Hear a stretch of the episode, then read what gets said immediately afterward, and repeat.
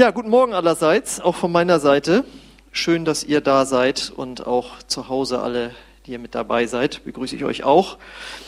Und ähm, wer zu dieser Gemeinde gehört, der hat vielleicht gestern per WhatsApp eine Einladung bekommen zu unserer neuen Predigtreihe, die wir hier äh, beginnen. Und da sage ich jetzt gleich was zu. Einleiten möchte ich das folgendermaßen.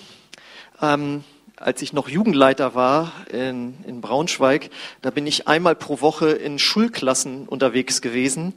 Und in einer Klasse sagte mal jemand so, ja, in diesen Freikirchen, da wird ja Jesus immer so überbetont. Und äh, dann war ich mal in einer Freikirche und da sagte mir jemand, also irgendwie, ich habe da neulich, musste mal neulich über Jesus predigen, der kommt hier irgendwie zu kurz. Naja, also ich würde jetzt nicht sagen, dass Jesus bei uns zu kurz kommt, äh, aber es ist jetzt tatsächlich so, dass Gott mir in unseren Gebets- und Fastentagen aufs Herz gelegt hat, ich könnte doch mal wieder über Jesus predigen. Ja, und jetzt ist es ja so, wenn du das Neue Testament aufmachst, da geht es ja eigentlich nur um Jesus. Also da kann man ja über ziemlich viel predigen. Und im Alten Testament geht es ja auch irgendwie um Jesus. Da ist er zwar verdeckt, aber da könnte man ihn auch äh, finden. Und dann habe ich halt gebetet, Gott, äh, ich meine über Jesus, wie gesagt, was soll ich denn da jetzt dann predigen? Und da hat er mich dran erinnert, dass mal vor fast zehn Jahren ungefähr ein Buch rausgekommen ist. Das trägt den Titel Jesus ist. Und dann ist da eine lange freie Zeile. Und ähm, das habe ich nie gelesen, das Buch. Ich wusste nur, dass das irgendwie ein großer Erfolg war und habe das auch bei einigen im Regal stehen sehen und und so weiter. Und ähm, dann habe ich mich äh, getraut sozusagen, habe mir das Buch, das geht ja dann immer schnell, zack, schnell runtergeladen, habe da mal reingeguckt und dachte ich so, hm, das würde eigentlich sehr, sehr gut passen. Das ist nämlich äh, von Pastor Judah Smith aus den USA geschrieben und er war neu Pastor in seiner Gemeinde und er sagt, hatte sich als Ziel gesetzt, ist fies, ne, wenn ich jetzt hier so predige und ich mache immer weiter und immer weiter.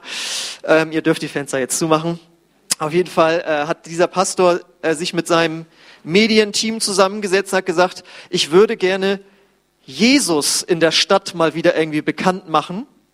Und zwar mit der Aktion Jesus ist, und da können wir mal auch die äh, Folie jetzt drauf äh, äh, und dann mit so einem Unterstreichungsstrich. Und dann haben sie das überall gepostet und an Plakatwänden und, und so weiter. Und jeder konnte sich an dieser Aktion beteiligen, wer Jesus für ihn ist.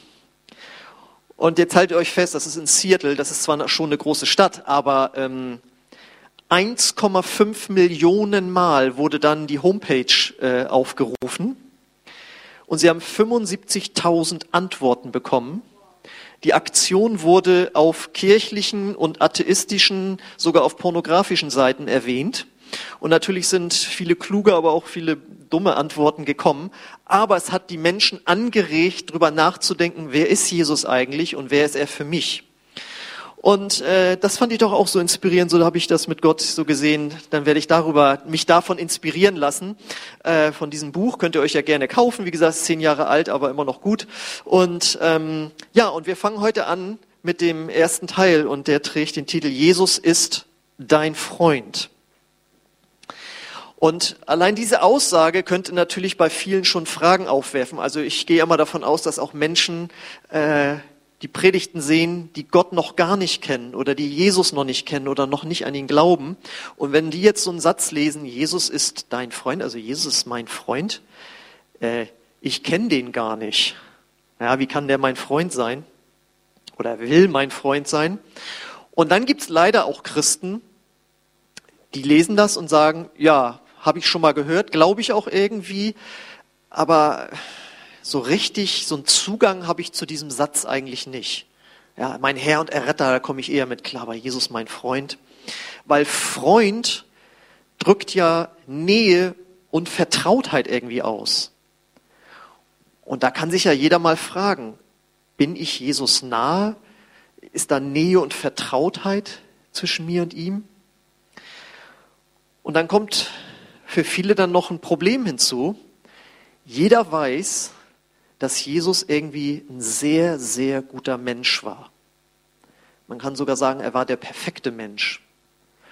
Und wenn man jetzt die Nähe eines perfekten Menschen sucht, von dem wir ja wissen, damals wussten das noch nicht alle, aber wir wissen, er ist Gottes Sohn und damit Gott gleich und damit muss er perfekt sein, ähm, die fühlen sich dann unwohl. Und das Krasse ist, es gibt auch viele Christen, die sich ganz viel mit Jesus beschäftigen und dann in den Evangelien lesen, wie gut er war, wie perfekt er war und wie heilig er war. Und wenn sie dann auf ihr Leben gucken, dann meiden sie ihn eher. Dann ist eine Predigt über äh, ein Gebetsleben oder so, wird dann als Druck empfunden. Und ähm, da möchten wir jetzt heute mal reingehen und das eben näher betrachten. Und für alle die, die mit Jesus jetzt noch nicht so viel anfangen können, du kannst einfach auch Gott einsetzen. Gott will dein Freund sein und dann gucken wir mal, welche Rolle Jesus dabei spielt. Ähm, aber es stimmt wirklich, in der Bibel steht, dass Jesus dein Freund sein will. Ob du schon an ihn glaubst oder noch nicht. Denn wir lesen in Lukas 7,34, da sagt Jesus, was andere über ihn sagen. Er sagt, der Menschensohn feiert und trinkt. Und von ihm sagt ihr, er ist ein Schlemmer und Säufer. Und die schlimmsten Leute sind seine Freunde. Das wurde über ihn gesagt. Jesus, der Freund der Sünder, Sünder, Friend of Sinners. Ja? Und er hat dem ja äh, nicht widersprochen. Ähm, und über den Satz könnte man schon sehr lange nachdenken. Okay, wenn Jesus schon der Freund von den Sündern genannt wird, wie viel mehr ist er dann mein Freund, der ich ihm nachfolge, der ich Kind Gottes geworden bin, der ich Vergebung meiner Schuld bekommen habe? Wie viel mehr bin ich dann doch sein Freund? Gut, jetzt wollen wir da aber noch tiefer reingehen. Ähm, und mal uns angucken, woher dieser Vorwurf damals, damals war das ja ein Vorwurf, der Freund äh, von schlimmen Menschen zu sein, von Sündern. Und jetzt kommen wir zu einer Bibelpassage, habe ich jetzt gemerkt, da habe ich das letzte Mal vor 20 Jahren drüber gepredigt. Ich weiß es noch in einem Jugendgottesdienst im Jahre 2000. 20 Jahre später geht's mal wieder los. Und zwar ist das für die Christen, die viel in der Bibel lesen, die berühmte und bekannte Geschichte von Zachäus. Die finden wir im Lukas-Evangelium Kapitel 19, Verse 1 bis 10. Da lesen wir, Jesus kam nach Jericho und ging durch die Stadt. Dort lebte ein Mann namens Zachäus. Als einer der mächtigsten Steuerntreiber war er sehr reich. Zachäus hatte versucht, einen Blick auf Jesus zu werfen, aber er war zu klein, um über die Menge hinwegzuschauen, um hinwegschauen zu können. Deshalb lief er voraus und kletterte auf einen Maulbeerfeigenbaum am Wegrand, um Jesus von dort aus vorübergehen zu sehen. Als Jesus kam, blickte er zu Zachäus hinauf und rief ihn beim Namen. Zachäus, sagte er, komm schnell herunter, denn ich muss heute Gast in deinem Haus sein. Und dann kam die nächste Folie. Halt, kommt die noch gar nicht? Ein weiter, ein weiter, noch ein weiter, weiter, noch ein weiter. Sorry, da habe ich einen Fehler gemacht. Noch ein weiter. Zachäus kletterte so schnell er konnte hinunter und geleitete Jesus voller Aufregung und Freude in sein Haus. Doch den Leuten in der Menge gefiel das nicht. Bei einem berüchtigten Sünder kehrt er als Gast ein, murrten sie. Währenddessen stellte Zachäus sich vor den Herrn hin und sagte, Herr, ich werde die Hälfte meines Reichtums den Armen geben und wenn ich die Leute bei der Steuer betrogen habe, werde ich es ihnen vierfach erstatten. Jesus erwiderte, heute hat dieses Haus Rettung erfahren, denn auch dieser Mann ist Abrahams Sohn. Der Menschensohn ist nämlich gekommen, um Verlorene zu suchen und zu retten. So. Wir lesen hier als, als erstes, jetzt musst du wieder ein paar Folien zurückmachen, die erste von dem Bibeltext. Sorry. Ähm, da steht also, dass Jesus ein Steuereintreiber war. Da bin ich ja schon froh, dass diese Bibelübersetzung einen Schritt weiter ist. Die Älteren schreiben ja immer davon, dass er ein Zöllner war. Und wenn man das dann liest, denkt man so, Zöllner, ich bin Zollbeamte, das sind doch renommierte Leute. Ne? Heute Bundespolizei genannt, äh, das ist ja jetzt nichts Schlimmes eigentlich so. Ne? Steuereintreiber ist hier schon besser. Ähm, und was bedeutet das? Es war so, Israel war ja damals von den Römern besetzt. Und die haben sich gesagt, wir werden nicht selbst die Steuern eintreiben als Besatzungsmacht, sondern wir werden willige Juden finden, die bereit sind, für uns die Steuern äh, einzutreiben.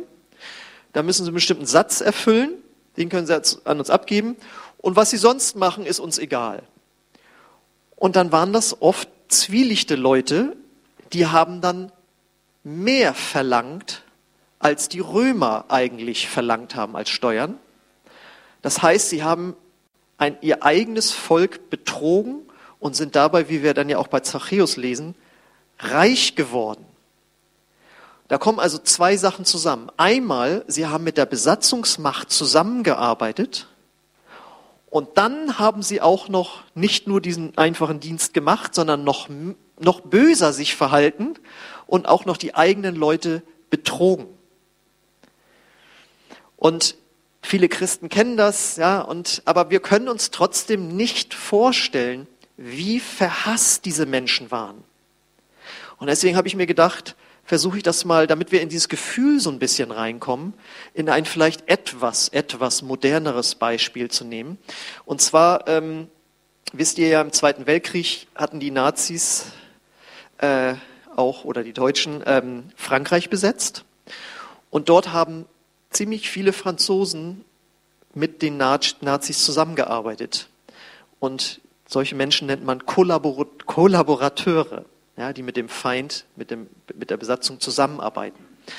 Und als dann der Krieg verloren war, also von den Deutschen, und äh, dann die, die Zeit der Aufarbeitung kam, haben sich viele Franzosen an den anderen Franzosen gerecht, die mit den Deutschen zusammengearbeitet haben. Die wurden jetzt nicht nur alle umgebracht, aber nur mal um den Hass auszudrücken, habe ich euch mal ein Foto mitgebracht. Jetzt müsste das nächste kommen. Ihr seht links eine Frau, die mit einem Deutschen äh, sich zusammengetan hat, sagen wir es mal so auszudrücken, den wurde öffentlich, diesen Frauen wurde öffentlich die Haare geschoren. Und rechts seht ihr mehrere Frauen und so wurden die dann durch die Stadt gefahren. Guckt sie euch an. Das sind die, die mit den Deutschen zusammengearbeitet haben. Äh, welch eine Demütigung äh, ist denen da zuteil geworden und welch ein Hass kam darüber von den anderen. Ja? ich, ich versuche euch damit reinzunehmen. Wir lesen einfach den Satz, er war ein Steuereintreiber, ja, und dann, oh ja, gut, Finanzbeamter. Nee, das waren Leute, die verhasst waren. Und Zocheus muss ein bedeutender Bösewicht gewesen sein, denn er war sehr reich, heißt es in dem Text. Und zu dem kommt Jesus. Das ist ja jetzt der Knaller. Aber wir machen erstmal weiter. Äh, jetzt kannst du wieder die nächste Folie hoffentlich machen. Äh, in Vers 3 lesen wir jetzt, äh, dass er eben von Jesus hört. Jesus war offensichtlich Stadtgespräch. Ähm, heute würde man sagen, wenn Jesus heute auftreten würde in der Weise, er war ein Internetphänomen. Man könnte sagen, er ging viral mit seinen äh, Aussagen, mit seinen TikTok-Videos, kurze Botschaften rausgehauen und so. Und die wurden also sonst wie oft angeklickt. Und also er war wirklich bekannt. Und dann habe ich mal überlegt, was hat denn Zachäus über Jesus gehört? Was kann das gewesen sein? Ja, und dann bin ich einfach mal die 19 oder 18 Kapitel davor durchgegangen, was da alles äh, passiert ist äh, in dem Dienst von Jesus und wo es öfters heißt, und er wurde in der ganzen Gegend bekannt. Er hat ganz viele Menschen geheilt von unheilbaren Krankheiten. Da heißt es, dass er einen Aussätzigen geheilt hat. Können wir auch nichts mit anfangen, so richtig so, ja, aber das ist wie Lepra. Dann die berühmte Geschichte, wo ein Kranker von seinen Freunden durchs Dach gelassen wird und äh, dann geheilt wird. Er heilt den Diener eines Hauptmanns. Er heilt eine blutflüssige Frau, die zwölf Jahre krank war. Er heilt zehn Aussätzige und er heilt einen Blinden. Das sind schon mal krasse Stories, die die Runde machten. Dann heißt es aber, dass er Dämonen ausgetrieben hat, unter anderem von einem äh, Mann, der lange Jahre davon besessen war und wo dann die ganzen Dämonen in eine Schweineherde fuhren äh, und dann ersoffen sind. Das war eine Story, die die Runde gemacht hat dann hat er zwei Menschen von den Toten auferweckt. Einmal den Sohn einer Witwe in dem Ort Nain und die Tochter von Jairus. Und das ist ja noch krasser. Jetzt weckt er sogar noch Tote auf. Vorher waren es nur Heilungen. Dann ging eine Story viral, ähm, dass er 5000 Menschen, die nichts zu essen dabei hatte, mit bisschen Brot und Fisch alle satt gemacht hat. Ja, also da kann ich mir richtig vorstellen, wie auf Instagram dann hier, guck mal hier vorher leer, hier voll und wir alle haben was und so. Und dann hat er Sachen gesagt, die man vorher so noch nicht gehört hat. Zum Beispiel, liebt eure Feinde. Oder wenn du den Splitter in deinem Auge siehst, äh, beim deinem Bruder siehst, guck erstmal den Balken in deinem eigenen Auge. Dann hat er gesagt, dein Reichtum nützt dir nichts. Er hat ein Gleichnis erzählt, wo jemand stirbt und, und dann heißt es, du Narr, jetzt stehst du vor Gott mit deinem ganzen Geld, das dir nichts nützt. Dann hat er gesagt, wer mir nachfolgen will, muss sein Kreuz auf sich nehmen. Dann hat er eine Geschichte erzählt, wo jemand äh, stirbt und der eine kommt in den Himmel, der andere kommt in die Hölle. Und dann hat er gehört, dass die Kinder ihm alle nachgelaufen sind. Also er war wirklich von dem, was er gesagt hat, wie er mit Menschen umgegangen ist, was er an Wundern getan hat, also wirklich, das passt mit Stadtgespräch. Und für alle war klar, dieser Mann ist mindestens ein heiliger Prophet, so wie er, so wie Propheten ja im Alten Testament schon öfters mal aufgetaucht sind. Wenn wir an Elia und Elisa denken, die haben ja auch damals schon Tote zum Leben erweckt. Ja, da ist auch mindestens ein heiliger Prophet am Start. Gott hat sein Volk wieder beschenkt. Wenn nicht noch mehr. Es gingen auch schon die Gerüchte rum, das ist der Christus, das ist der Messias, das ist der von Gott gesandte Retter für unser Volk. Also und so jemanden möchte man ja sehen.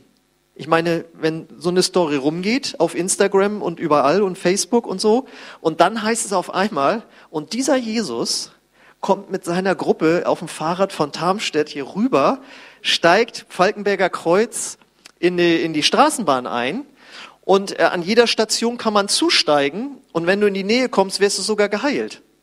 Ich glaube auch, dass wir dann an der Straße stehen würden, um zu gucken, nur, nur den mal zu sehen.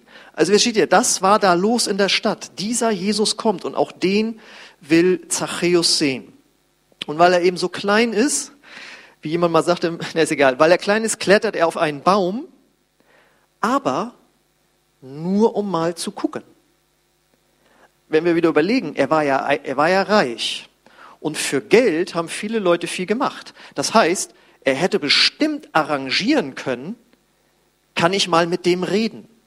Ja? Also das war ja auch bekannt, dass Jesus ja auch mit den Menschen geredet hat. Hier kriegst du viel Geld. Kennst du jemanden von seinen Jüngern da irgendwie? Kannst du da mal ein Gespräch arrangieren?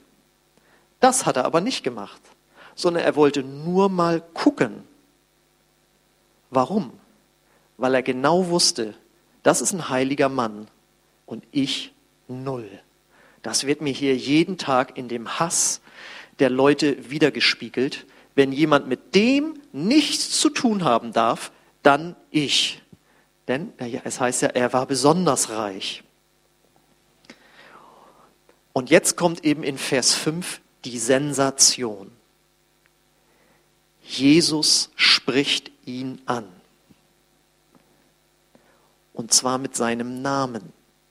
Und das ist ja schon, zeigt sich wieder die, die, dieser heilige Prophet, der, der Messias, der Christus, der Sohn Gottes, wie wir jetzt wissen.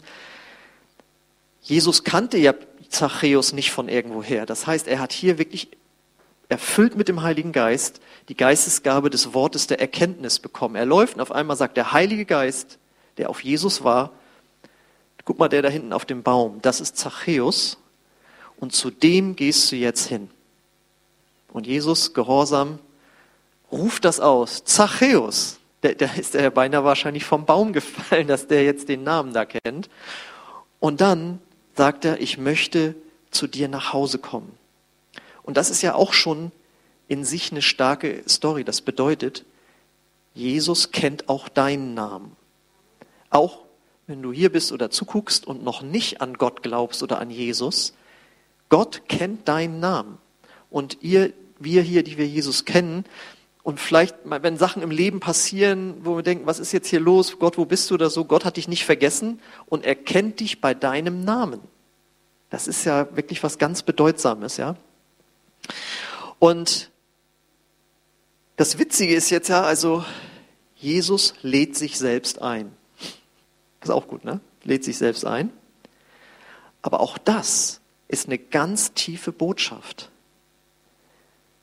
Nicht Zachäus spricht Gott an, also Gottes Sohn, Jesus, kannst du mal, hast du mal, darf ich mal und so weiter, sondern Gott, Jesus spricht ihn an. Und die tiefe Botschaft ist, nicht wir kommen zu Gott, sondern Gott kommt zu uns. Ja? Gott hat jeden von uns auf dem Schirm, weiß, wo er oder sie steht.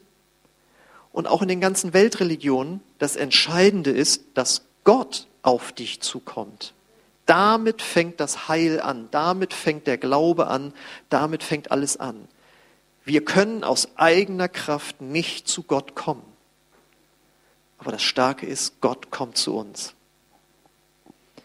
Und das musst du dir jetzt mal vorstellen. Stell dir mal vor, ein bekannter Politiker, sagen wir mal die Bundeskanzlerin oder Bundespräsident, sprechen dich an, rufen bei dir an. Ich würde gern mal vorbeikommen. Ich meine, was für eine Aufregung wäre hier, wenn Angela Merkel sagen würde, also äh, das wird mir jetzt auch langsam hier ein bisschen zu viel mit der Pandemie, wenn ich morgens schon aufstehe und so, die Sorgen, die ich da habe und so weiter. Aber ich habe von diesem Gottesdienst in Lilienthal gehört. Äh, da möchte ich gerne mal bei Ihnen vorbeikommen, Frau Otten. Wäre das möglich, können Sie mal mit Herrn Dohle sprechen? Und dann, das war gerade das Bundeskanzleramt und die will nächste Woche vorbeikommen. Da würde ich mich ja so am Tisch festhalten. Was sage ich denn da? Natürlich bleibe ich dann ganz cool und sage, ist ja das Wort Gottes, ist egal, was ich predige, so, ne? Aber man, äh, verstehst du, da bist du schon aufgeregt, ja? Oder irgendein Schauspieler, den du klasse findest, oder ein Sänger oder ein Musiksportler oder wie auch immer sagt, äh, von dir habe ich gehört und bei dir wollte ich mal zu Hause zu Besuch kommen. Da wirst du ganz schön flatterig werden und würdest denken, welch eine Ehre. Weil das sind ja Menschen, die von anderen Menschen Ehre bekommen. Oh, da ist der Bundespräsident, ja. Oh, da ist Schauspieler sowieso, ja. Sieht, sieht live genauso gut aus wie im Fernsehen, wie auch immer, ja. Bekommt irgendwie Ehre. Und je eine so geehrte Person gibt dir auf einmal Ehre, indem sie sich bei dir ankündigt. Also das, wir lesen da so einfach drüber, ja, ich muss dich mal besuchen kommen.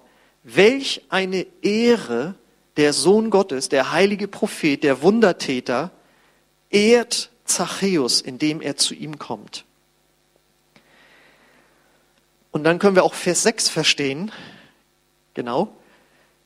Ich kletter hinunter. Voller Aufregung und Freude. Ja, das kann man dann, glaube ich, verstehen. Äh, ihr kennt das vielleicht, nicht alle jetzt, aber auf YouTube gibt es so Videos, wo Prominente ihre Fans überraschen.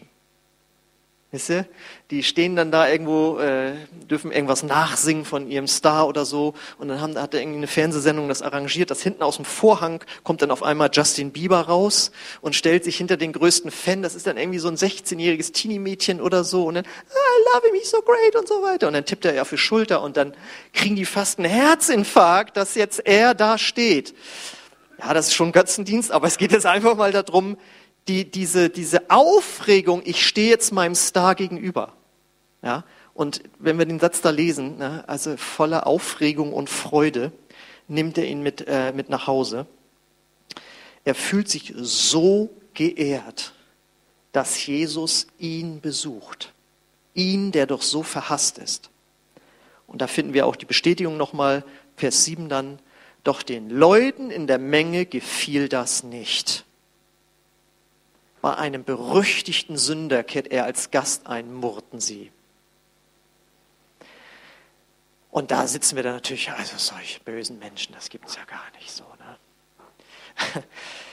Ich weiß noch, wie ein Freund mir erzählte, ja, ich bin jetzt hier mit zwei Kumpels und den anderen, das war auch ein Freund von mir und der ist auch Pastor. Ja, wir waren letztes Wochenende in Berlin. Äh, wir haben da so Einladungen bekommen, so eine, so, so eine Musiker-Prominentengeschichte da irgendwie. Äh, das läuft dann in Berlin so, die haben dann so, äh, ich weiß das ja alles nicht, aber die haben ganze Apartments gemietet. Und dann kommst du unten nur rein, da steht ein Portier, wenn dein Name auf der Liste steht. Und die kannten da irgendwie einen Musiker und der hat dann da eine Einladung besorgt und dann waren sie auf den verschiedenen Etagen. Und ich sag mal so, was er mir da so beschrieben hat, wie das so abging auf den Etagen.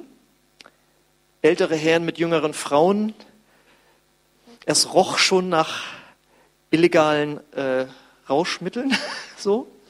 Und äh, da waren sie dann da. Und mein erster Gedanke war natürlich, was macht ein Pastor auf so einer Party? Habe ich natürlich nicht gesagt, so weit bin ich ja schon. Aber im, im Herzen dann so, hm, so. Und äh, dann war das Gespräch irgendwann zu Ende und habe ich da schon mal nachgedacht, wieso geht denn er auf so eine Partys?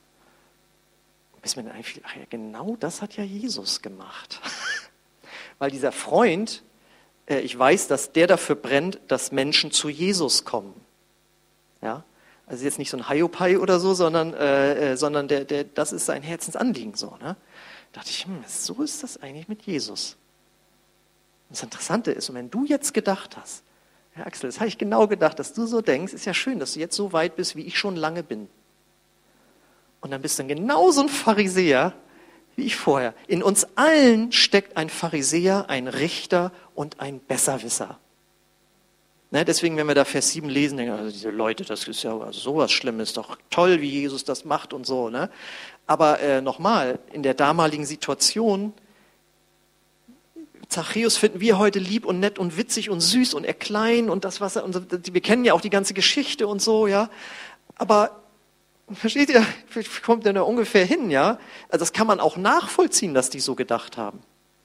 Und niemals hätten diese Leute gesagt, und dieser Jesus ist jetzt ein Freund, also das kann ja eigentlich nicht sein, das darf nicht sein. Was passiert aber? Und das Ding ist ja, wir wissen ja auch selbst von uns am besten, was wir falsch machen Ach so, nebenbei bemerkt, ich habe dann extra gestern nochmal wieder den Freund angerufen. Kannst du mir die Story nochmal erzählen? Ich könnte das für eine Predigt gebrauchen. Ich nenne auch keine Namen. Äh, und so. Und er meinte, und die hatten da super Gespräche auf dieser Party. Die Leute waren richtig offen für ein Gespräch, auch über den Glauben. Also das noch hinterhergeschoben. Auf jeden Fall, ähm, wir wissen ja selbst am besten, was wir alles falsch machen oder nicht machen und damit auch was Falsches tun. Und wenn wir dann über Jesus nachdenken, diesen heiligen Gott, diesen Christus, diesen Sohn Gottes, dann meiden wir manchmal seine Gegenwart. So wie Zachäus. Und Gott weiß alles aus unserem Leben und alles aus dem Leben von Zachäus und er sucht jetzt unsere Freundschaft. Welch eine Liebe. So. Das ist unser Gott. Das gibt es in keiner anderen Weltreligion. Und wenn wir uns jetzt darauf einlassen, ja, ob du jetzt an Jesus noch nicht glaubst oder schon glaubst, dann, wenn du diese Liebe zulässt, dann passieren Wunder. Nämlich in Vers 8 lesen wir auf einmal, dass Zachäus sich hinstellt und sagt, Herr, und ich werde meinen ganzen Betrug jetzt hier wieder gut machen. Er ist so berührt von der Freundlichkeit und Güte von Jesus. Das ist ja der, der, der Höhepunkt der ganzen Geschichte, dieser Vers 8. Er ist so berührt von der Freundlichkeit und Güte von Jesus, dass er jetzt das tut, was das mosaische Gesetz, das er auch kannte, er war ja auch Jude, die sind alle religiös erzogen worden, ja, nicht geschafft hat. Das, was das Gesetz nicht geschafft hat, schafft jetzt die Gnade von Jesus. Ich, ich zitiere jetzt mal kurz aus dem, aus dem Gesetz. Äh, das wird in 2 Samuel 12, 6 zitiert. Da heißt es, er muss, ja, er muss dem Armen vier Lämmer für das eine geben, das er ihm, ohne auch nur das geringste Mitleid zu zeigen, geraubt hat. Ja, da gab es Gesetze, wenn man was klaut und so weiter, ähm, dann muss man das, da gab es richtig so Staffelungen, was man, wie oft man das dann ersetzen muss. Und hier habt ihr jetzt ein Beispiel dafür, dieser Diebstahl muss vierfach ersetzt werden. Und das ist ja genau das, was Zachäus sagt. Äh, da, wo ich geklaut habe, werde ich jetzt vierfach erstatten. Jetzt fragt man sich, warum hat er das nicht eine Woche vorher schon gemacht? Das Gesetz war doch schon vorher da. Es war doch vorher klar, wie er sich zu verhalten hat. Ja, weil es ihn im Inneren nicht angesprochen hat. Aber die Freundschaft von Jesus, die Liebe Gottes, bewirkt jetzt das Gesetz zu leben. Und deswegen ist die Botschaft des Alten Testaments auch nicht, werde besser, indem du dich anstrengst, sondern indem du ein Freund Gottes, ein Freund von Jesus wirst. Und dass wir das sind, haben wir jetzt schon gehört. Also Jesus will unser Freund sein und wir, die wir Ja gesagt haben zu Jesus, sind das automatisch geworden. Denn wir lesen in Johannes 15, 15, ich nenne euch nicht mehr Diener, weil ein Herr seinen Diener nicht ins Vertrauen zieht. Ihr seid jetzt meine Freunde, denn ich habe euch alles gesagt, was ich euch von meinem Vater gehört habe. So. Das heißt, wenn du schon an Jesus glaubst, dann bist du sein Freund. Und wenn du hier bist oder zuguckst und noch nicht an Jesus glaubst, du kannst sein Freund werden. Denn Jesus ist von den Toten auferstanden, nachdem er für deine und meine Verfehlungen gestorben ist. Und du musst dich nicht erst beliebt machen bei ihm. Zachäus hat sich ja nicht beliebt gemacht bei ihm.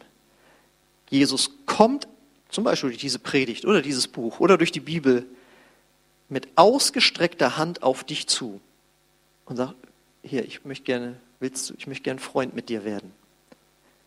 Du musst nur darauf reagieren.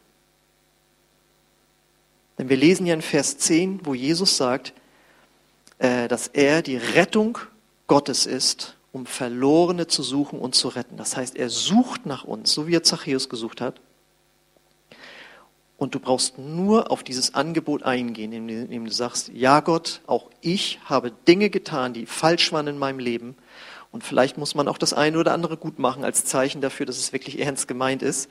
Aber auch das muss man nicht vorher machen, sondern Jesus wird dein Herz verändern, auch Dinge äh, wieder gut zu machen. Und wenn du bereit bist, umzukehren von dem falschen Leben, mit Jesus dieses Leben zu leben, weil er deine Kraft dafür sein will, dann ist das einfach die beste Entscheidung, die man treffen kann. Und alle, die hier sitzen und Jesus schon kennen, äh, sieht eine Beziehung zu Gott eben als eine Freundschaft, weil wenn Jesus schon der, der Freund der Sünder ist, wie viel mehr ist er dein Freund, der du mittlerweile ein Heiliger geworden bist, weil Jesus am Kreuz deine Sünden getragen hat. Dadurch bist du ein Heiliger geworden. Und äh, im Alpha-Kurs erzähle ich ja immer die Geschichte, dass als ich Christ war, Gott mich ein paar Wochen nah oder ein, zwei Monate nach meiner Bekehrung zu Jesus daran erinnert hat, dass ich drei Jahre vorher, vier Jahre vorher äh, mal ein Gitarrengurt äh, so mitbekommen hatte aus dem Geschäft. Hier kannst du beim nächsten Mal bezahlen. Und der Verkäufer das vergessen hat. Und ich den Gurt dann so behalten habe. Das wäre wie Diebstahl. Und vier Jahre später, ein, zwei Monate nach meiner Bekehrung, sagt Gott mir, äh, das müsstest du noch in Ordnung bringen. Und da habe ich ein bisschen gebibbert aber ich habe es super gerne gemacht und der Verkäufer hat sich einen Ast abgefreut und immer gesagt, das finde ich gut, das finde ich gut, dass ich den danach dann noch bezahlt habe.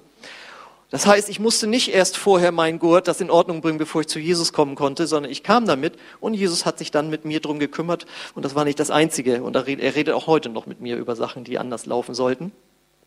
Und so funktioniert das Leben mit Jesus und das ist die tiefe Wahrheit. Und dazu möchte ich jeden einladen, diese Freundschaft einzugehen, das allererste Mal, oder die jetzige Beziehung zu Gott als so eine Freundschaft wirklich zu sehen und neu zu sehen. Und da möchte ich gerne für euch beten und das Lobpreisteam darf schon mal nach vorne kommen. Ähm und wenn wir uns das jetzt mal vorstellen, alle Christen, und da fangen wir mal nur hier mit uns an und ihr, die ihr zuguckt, würden ihre Gottesbeziehung so verstehen, Jesus ist mein Freund, dann wären wir attraktiv für andere.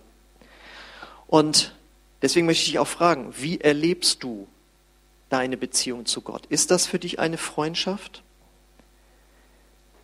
Es geht darum, einfach diese Freundschaft zu pflegen. Das kennt man auch aus dem natürlichen Leben. Ja, ich habe da noch einen Freund und sowieso, aber man hat sich da irgendwie ein Jahr lang nicht gemeldet. Freundschaften müssen gepflegt werden. Und dafür waren die letzten vier oder fünf Predigten Dezember angefangen und dann im ganzen Jahr nur, wie man seine Freundschaft zu Jesus pflegen kann durch Gebet, Bibel, Fasten, wie auch immer.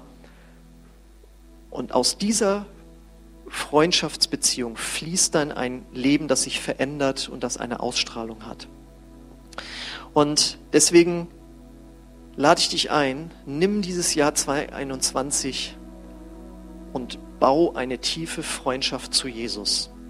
Weil das ist das, was das Leben lebenswert macht dann und, und dich durchträgt durch alle Probleme auch.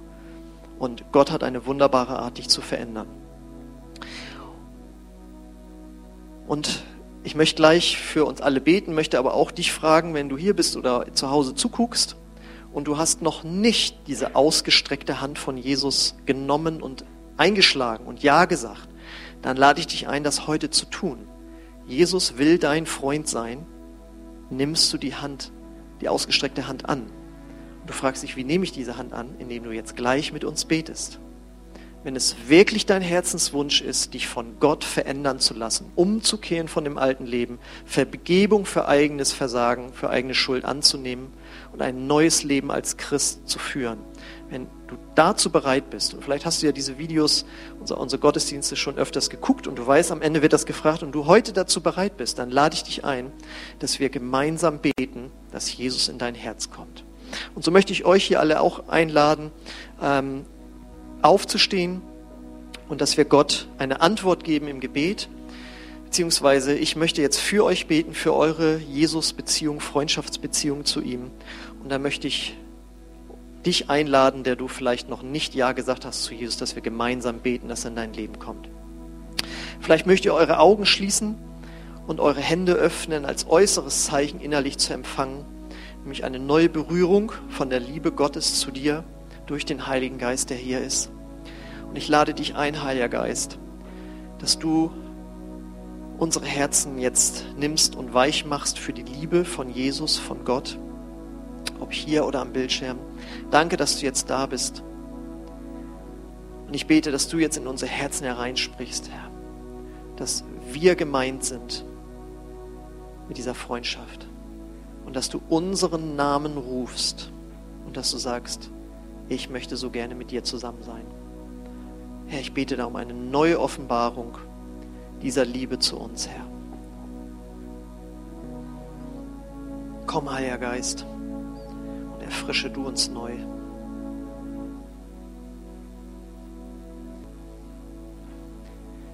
Ja, und ich habe gerade so ein Bild gesehen, wie wenn in so einem Liebesfilm äh, junger Mann, junge Frau oder Mädchen, Junge, ist egal, sich ganz schüchtern das erste Mal an die, an die, an die Hände nehmen, was ja ein Zeichen von ja, Liebe ist, sich das erste Mal aber ganz schüchtern die, die Hände nehmen und dass einige hier sind oder die es auch noch sehen werden, die genau so schüchtern Ja sagen zu Jesus und diese Hand ergreifen.